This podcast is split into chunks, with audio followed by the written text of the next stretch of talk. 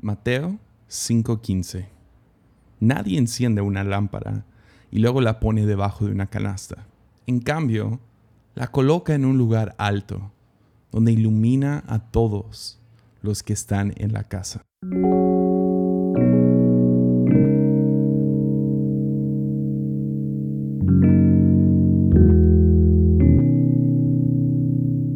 Todos somos unánimemente llamados a construir el reino de Dios, pero de diferentes maneras.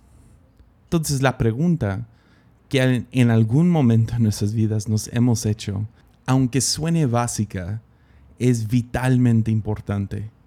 La pregunta, ¿qué hago bien? ¿Cuál es mi propósito? No es simplemente saber cuál es tu deseo, necesitamos descubrir nuestros talentos. Deseos y talentos son las dos piezas del rompecabezas de nuestro llamado específico.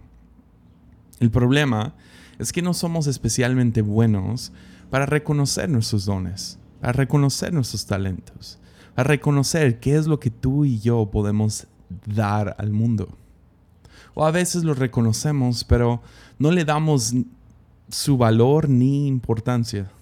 Porque entre más fácil es para nosotros hacer algo, menos vemos su potencial y su fuerza. Si es fácil, entonces no tiene valor, es lo que nuestra razón nos dice. Si solo encuentras fallas en ti, termina siendo lo único que haces bien, encontrar fallas. ¿Ves? Nos volvemos expertos en encontrar fallas en nosotros mismos o menospreciar aquellos dones y regalos y talentos y cosas que tú puedes dar. Y esto termina cobrando más fuerza y lo que comenzó como encontrar fallas en nosotros termina siendo encontrar fallas en otros. Y esto nos lleva a una vida muy cínica y si les soy honesto, inútil. Terminamos siendo desperdiciadores o deshonramos aquello que, no sé, se nos ha dado. Desde el nivel más básico de, nuestra relación con Dios, tenemos que reconocer que todo lo que soy y, y lo que tengo es un regalo de parte de Dios. Cuando veo lo que tengo como un regalo, me doy cuenta que no usarlo es una tremenda deshonra. Si no honramos nuestros dones y talentos, dejamos de reconocer tanto el regalo como el dador de los regalos y terminamos perdiéndonos de esta gran vida que Dios quiere para nosotros. ¿Cómo será esta sensación para Dios? Él quiere que florezcas, que crezcas, sin embargo, menospreciamos lo que nos ha dado. Es hace unos años atrás, una persona llegó y me entregó un libro. Y me dijo, este es un regalo de parte mío y mi esposo. Y actuó como que era un gran regalo, pero al final del día era un libro que compró en la librería. Ah, yo sabía más o menos su valor económico y cuando vi la portada, leí el nombre y vi quién era el autor, no me interesó si les soy honestos. Entonces tomé el libro, dije, muchas gracias, y ah, terminé llegando a casa y lo puse sobre un escritorio.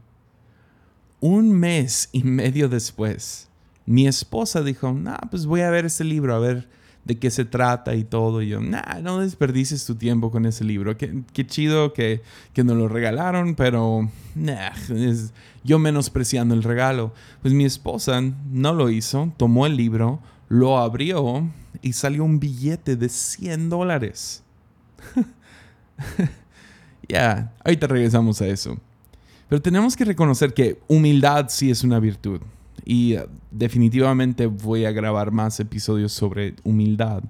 Pero hoy me quiero enfocar en falsa humildad. ¿Ves? Falsa humildad no le ayuda a nadie. Ya. Ser humilde me lleva a ver con claridad quién soy, ni más ni menos, reconociendo mi dependencia de Dios y de sus dones y regalos. Pero la falta de humildad o humildad falsa me lleva a depender de mis talentos. Me lleva a, decir, no, yo llegué hasta donde estoy por los talentos que tengo y por lo que yo he logrado con mi vida. Falsa humildad nos lleva a tomar nuestros talentos y regalos y esconderlos bajo una canasta. E, es una gran luz, es, es un regalo, sin embargo lo escondemos para que no le ayude a nadie.